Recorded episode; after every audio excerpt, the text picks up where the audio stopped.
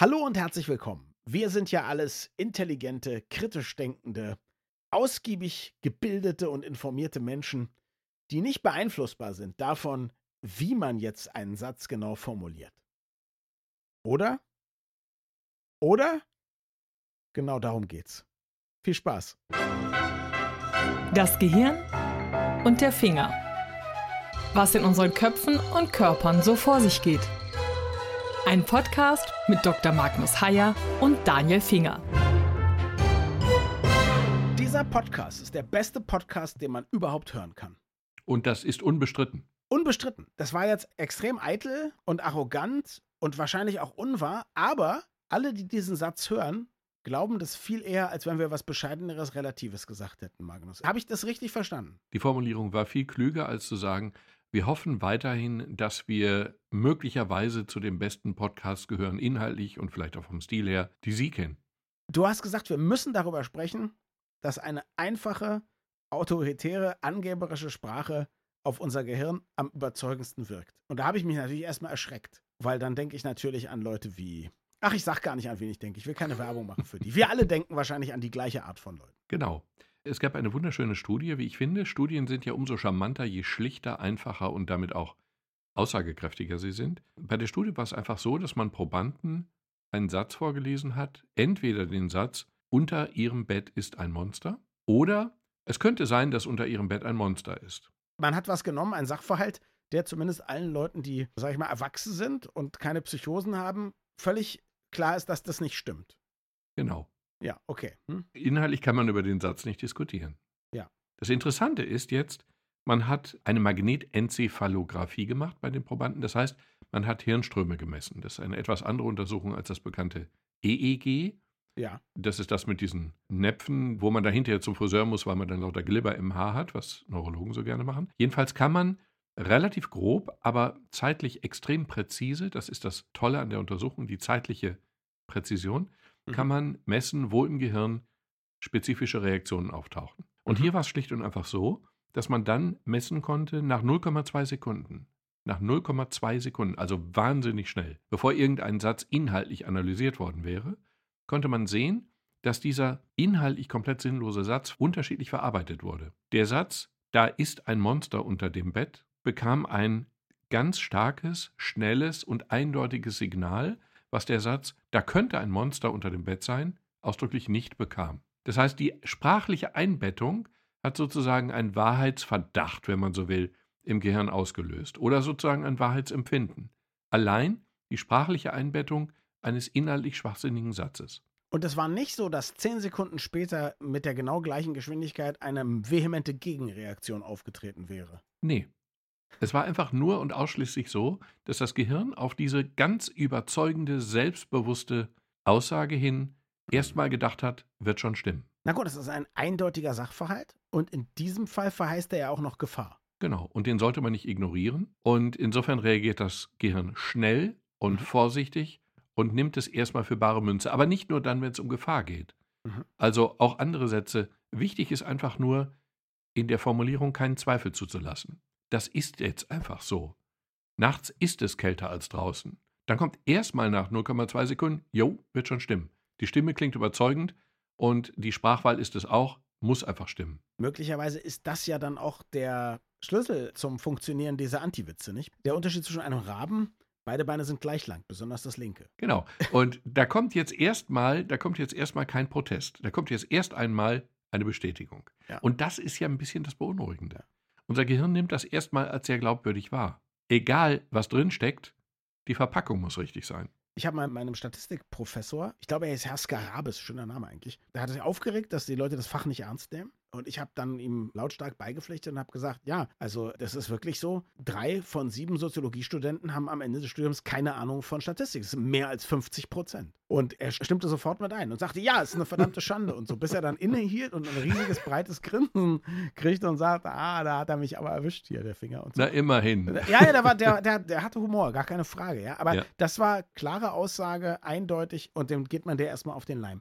Es ist aber natürlich, also für alle platten Rhetoriker ist das natürlich eine große Bestätigung. Und nicht nur das, für alle Leute, die differenziert, abwägend, intellektuell präzise argumentieren, heißt es ja eigentlich, wenn sie was erreichen wollen, und zwar egal, ob sie dir ein Auto verkaufen wollen oder ihre eigene Partei oder so, und auch für alle Leute, die lügen und täuschen wollen, man muss es möglichst selbstbewusst und eindrücklich sagen und ohne jede Ambivalenz und dann kommt man in der Regel damit weiter. Keinen Zweifel zulassen, um keinen Preis. Und das erleben wir ja jetzt in der Corona-Welle sehr ausdrücklich auch. Naja gut, ich meine, eine meiner Lieblingsaussagen zu Corona ist die von Michael Wendler oder dem Wendler, wie wir Fachleute sagen. Der hat im letzten Jahr behauptet, im September sterben alle, die geimpft sind. Auch in diesem Tonfall. Also das ließ keine Zweifel zu. Insofern Punkt. Das Gehirn reagiert auf diese vollkommen unsinnige Aussage zunächst mal mit selbstbewusst vorgetragen, Rahmenbedingungen stimmen, der Mann hat recht. Jetzt habe ich den Eindruck, dass das bei mir nicht passiert. Also weil ich so von dem Gegenteil überzeugt bin und auch Wendler für mich keine Autorität ist. Spielt das nicht auch eine Rolle? Im zweiten Schritt natürlich. Okay. Im zweiten Schritt glauben die allermeisten nicht, dass im September alle sterben. Und es hat sich ja auch als falsch erwiesen, dass im September des letzten Jahres alle gestorben wären, die geimpft waren. Sind sie nicht. Die Aussage ist aber schon bemerkenswert. Michael Wendler, im September sterben alle Geimpften. Und dagegen dann so ein Wissenschaftler wie Christian Drosten, der ja nun auch Konstruktionen wie könnte, würde, müsste verwendet. Der sagt ja, es könnte sein, dass wir mit der Welle jetzt durch sind und es müsste vielleicht. Und es steht zu befürchten, wenn wir das nicht machen, dass wir dann wieder eine Welle und so weiter, ja. Genau. Und insofern wäre es die optimale Reaktion, jetzt hm. dies und dies tun zu wollen oder so. Und da muss man leider sagen, 1 zu 0 für Wendler. Einfach weil die Aussage platt, schlicht, direkt, unmittelbar und unwidersprechbar rüberzukommen scheint. Drosten gegen Wendler, heute um 20.15 Uhr auf RTL. das Schlimme ist halt einfach, das gilt für alle anderen Bereiche auch, ich habe jetzt nichts gegen Wendler. Das ist ja. Naja, äh, oder das hast du dich aber mit dem Mann noch nicht beschäftigt. Aber gut, lassen wir, schieben wir das mal jetzt beiseite. Nee, aber Moment, aber ich würde jetzt im ersten Satz sagen, also Nichts gegen diesen Typen, ist vielleicht ein armes Würstchen, nicht auf dem Höhepunkt seiner Karriere, sondern vielleicht auf dem absteigenden Ast, wie auch immer. Nur, wenn jemand aus welchen Gründen auch immer Corona missbraucht, um Aufmerksamkeit zu erheischen oder Fans zu befrieden oder ich weiß nicht was zu tun, dann lässt die Toleranz schon ein bisschen nach und die reine Verachtung schwappt auf ihm nieder. Also jedenfalls meine. Mir fallen jetzt natürlich ein paar Dinge ein. Also es gibt auch dieses Phänomen des Gaslighting. Wenn zum Beispiel andere einem wahr machen wollen, dass man selber irgendwie komische Sachen macht oder sich an Dinge nicht mehr richtig erinnert und so weiter und so fort, schlichtweg, um von ihren eigenen Verfehlungen abzulenken. Oder Leute wie, jetzt müssen wir doch so einen Namen, wie der Donald Trump, der ertappt bei Dingen, immer noch klar behauptet, so war es nicht. Und es ist ganz schwer damit umzugehen es ist ganz schwer, egal ob für Journalisten, für seine Kontrahenten und so weiter, damit umzugehen, weil wenn jemand offensichtlich etwas behauptet, was nicht so ist, aber in so einer klaren, eindeutigen Sprache haben wir offensichtlich Schwierigkeiten, einfach uns darüber hinwegzusetzen, zu lachen und den Kopf zu schütteln. Wir können fast gar nicht anders, als dass etwas, was in dieser Art Satzbau passiert, dazu führt, dass wir unsere eigene Wahrnehmung, unsere eigene Wirklichkeit zumindest ein bisschen anzweifeln. Und dann quasi natürlich hat derjenige wieder den Fuß in der Tür. Genau der stellt sich vor dich hin, sagt irgendetwas, was in dieser Sekunde ganz offensichtlich gelogen und falsch ist, mhm. und erzeugt in dir tatsächlich eine Unsicherheit, ob da nicht doch etwas dran sein könnte, weil die Chutzpe, dass er dir in die Augen hinein lügt, in der offensichtlich anderen Situation, kann man sich gar nicht vorstellen.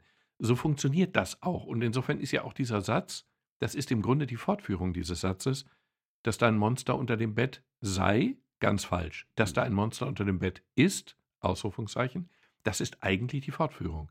Trump ist in dem Sinne ein großartiger Neuropsychologe, vermutlich nicht aus Studienzeiten heraus, sondern intuitiv. Aber intuitiv macht er diesen Punkt tatsächlich richtig. Wenn du schon lügst, dann tu es so dicke und selbstbewusst, dass dein Gegenüber gar nicht glauben kann, dass du in diesem Fall lügst.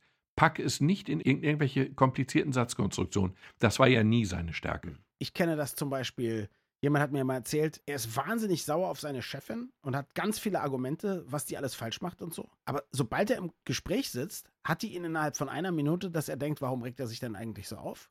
Und eigentlich ist doch alles in Ordnung und ist doch auch ganz nett und so weiter. Und wenn er wieder draußen steht nach dem Termin, fällt ihm all das wieder ein, aber kommunikativ geht es halt überhaupt nicht, nicht? Und ich kenne das aus Beziehungen, dass Leute sagen, eigentlich weiß ich doch, was ich schlimm finde an meinem Partner, meiner Partnerin und so. Aber sobald ich anfange zu sprechen, kommen da Gegenargumente, von denen ich eigentlich auch weiß, die stimmen überhaupt gar nicht, aber ich kann gar nicht anders als, es tut sich nichts. Ich kann nicht bei meiner Position bleiben.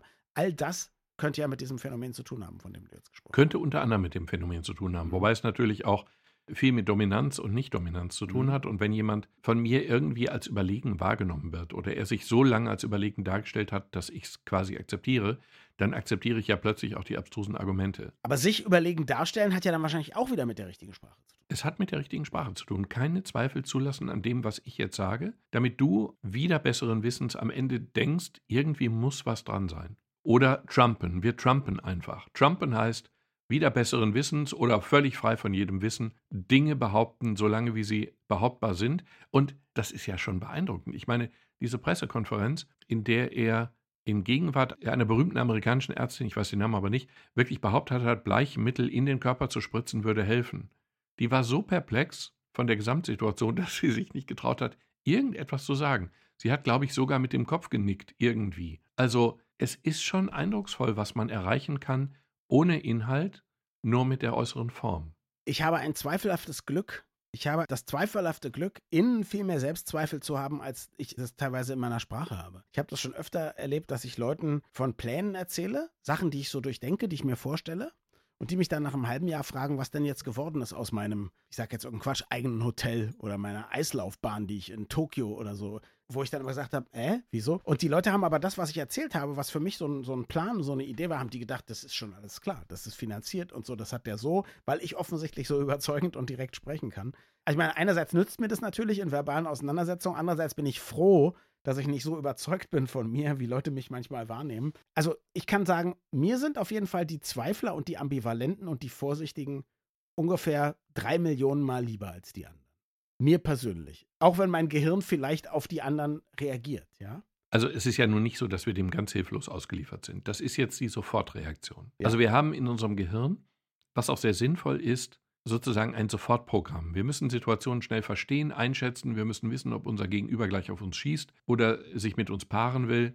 Wir müssen wissen, ob ein Tier eine Bedrohung ist oder eine Schmusekatze. Wir müssen auf Dinge schnell reagieren, sonst überleben wir nicht. Also wenn einer sagt Feuer, dann ist es besser, ich renne sofort raus, als dass ich dann denke, ach, ich gucke erst mal, wie warm das wirkt. Eine umfangreiche Analyse der Situation des Notrufs Feuer verbietet sich sozusagen inhaltlich Mhm. schon sehr. Man kann im Nachhinein die Analyse nachliefern, aber man sollte im ersten Moment einfach nur nach einem Ausgang gucken und einem grünen Schild. Das hat uns überleben lassen. Also wir sind ja die Nachkommen von den Angsthasen, von den Leuten, die dann sich schnell eine Meinung gebildet haben und dann gegebenenfalls schnell genug weggelaufen sind. Das heißt ja nicht, dass es im Gehirn nicht ein zweites System gibt, was dann hinterher doch analysiert. Also wir sind beide nicht auf den Wendler reingefallen und auch nicht auf den Trump.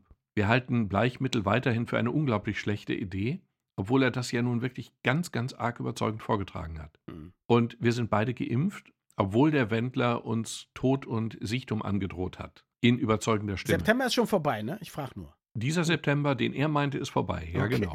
Insofern gibt es ein zweites System. Aber man darf eben die Kraft des ersten Systems nicht unterschätzen. Also die Schnelleinschätzung führt dann auch schon zu einem, wie soll ich sagen, das beeinflusst schon auch dann die langfristigere Analyse. Mhm. Wir können uns von dem nur schwer freimachen. Wir können uns freimachen, aber es ist nicht ganz einfach. Der erste Flock ist schon eingeschlagen, wenn wir es gehört haben. Und die Formulierung, der Tonfall, der aufrechte Gang, wie auch immer, all das führt dazu, es wirklich ernster zu nehmen, als man es eigentlich nehmen sollte. Ich weiß gar nicht, ob in einer komplexen, unübersichtlichen, arbeitsteiligen Industriegesellschaft, wie wir sie heute haben, unser Gehirn das noch das richtige Organ ist. Gibt es solche, ich sag mal, Gehirnbehinderungen, also Behirnderungen vielleicht, gibt es die auch in anderen Bereichen? Naja, es ist ein Missverständnis zu glauben, dass das jetzt sozusagen eine Schwäche unseres, eine einzelne Schwäche, eine einzige Schwäche unseres Gehirns wäre. Das ist nicht so. Ich vermute ja, dass unser Gehirn wahrscheinlich einfach so ein Schrottorgan ist. Unser Gehirn ist toll, weil es uns ermöglicht hat, bis in die Gegenwart hinein überlegen zu überleben. Mhm. Also unser Gehirn ist das, was uns in die Situation gebracht hat, die ja nun sehr, sehr erstrebenswert ist. Ich meine, wir sitzen beide bei mistig kalt nassem Wetter in einer vermutlich beheizten Wohnung und die Tiere draußen tun es nicht. Überleben tun die auch, zum großen Teil, aber ehrlich gesagt, viele überleben eben auch nicht. Und so romantische Sprüche wie ein früher Vogel fängt den Wurm ist ja nur deswegen romantisch, weil wir kein Wurm sind. Es ist schon hart da draußen und unser Gehirn hat uns in diese Situation hier drinnen gebracht. Da bin ich schon sehr dankbar. Aber wir dürfen uns natürlich nicht täuschen. Also der Kardinalfehler, den wir machen, ist immer, dass wir glauben, unser Bewusstsein ist die Krone der Schöpfung. Und davon kann überhaupt nicht die Rede sein. Gut, jetzt mal was anderes. Also ich meine, natürlich, man kann auch sagen, Verbrennungsmotoren und so haben uns dahin gebracht, wo wir heute sind, aber vielleicht sind sie eben nicht mehr zeitgemäß. Das Gehirn hat uns bis dahin gebracht, wo wir heute sind, aber vielleicht ist zumindest vieles an unserem Gehirn nicht mehr zeitgemäß. Gut, die These könnte ich dahingehend zumindest von der Logik her unterstützen, als dass ich sagen könnte, das Gehirn, was wir hier haben, unterscheidet sich von dem Gehirn der frühen Steinzeitmenschen, die in Höhlen angefangen haben, Musik zu machen und erste plastische Darstellungen zu machen, von Frauen üblicherweise, mhm. mit großem Hintern und großen Brüsten, also Statuen, die alle zum selben Zeitpunkt quasi plötzlich erschaffen wurden. Die Menschen, die in Höhlen lebten und in kleinsten Verbänden lebten und die sich nur auf vielleicht 100, 200 andere Gesichter einstellen mussten. Das Gehirn dieser Menschen ist exakt dasselbe wie unser Gehirn heute. Das ist schon erstaunlich, wie flexibel das Ding ist und man könnte sich schon vorstellen, dass ein Taxifahrer in London schon von ein paar, wie soll ich sagen, Modifikationen, Upgrades, Upgrades des Gehirns profitieren würde, weil die Situation. Gehirn 2.0.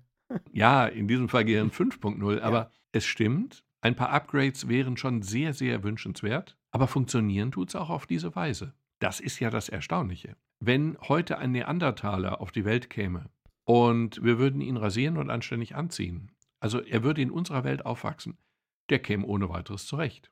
Das finde ich bemerkenswert. Wir kämen in seiner Zeit übrigens nicht zurecht. Wir wären ziemlich schnell ziemlich tot. Aber er käme in unserer Zeit, wenn er dort anständig reinwachsen würde, käme er klar.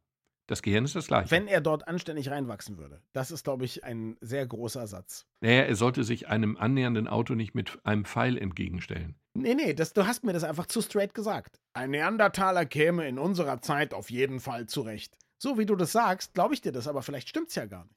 Vielleicht solltest du eher drostenmäßig sagen. Es könnte sein, dass ein Neandertaler, wenn er reinwüchse, vielleicht ganz gut klar käme. Schon überzeugst du mich nicht mehr. Also wäre nicht völlig ausgeschlossen, dass, wenn alles stimmen würde, aber wirklich alles, und er müsste natürlich dann eben auch von Anfang an in die, ja, dann wird es funktionieren. Vielleicht, hoffentlich. Man könnte sich vorstellen. Also, unser Podcast ist unter Umständen nicht der schlechteste, den man hören kann.